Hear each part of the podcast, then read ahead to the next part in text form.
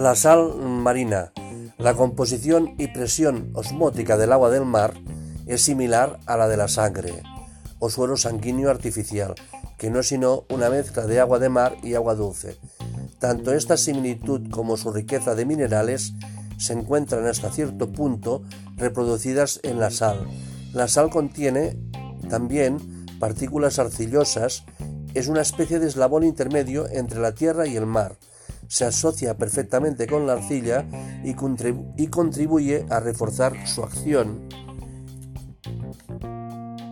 pero pues también posee la virtud de atraer y absorber las sustancias insanas y nocivas.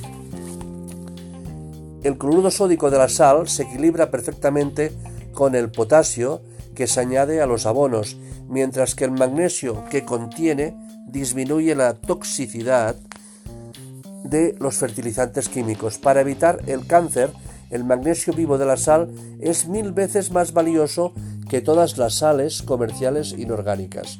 El yodo, especialmente activo en la sal de mar, repercute favorablemente sobre la glándula tiroides y no encierra ninguno de los peligros del yodo extraído por métodos químicos. Al mismo tiempo, sus bromuros contribuyen a calmar los nervios sin debilitar el sistema nervioso.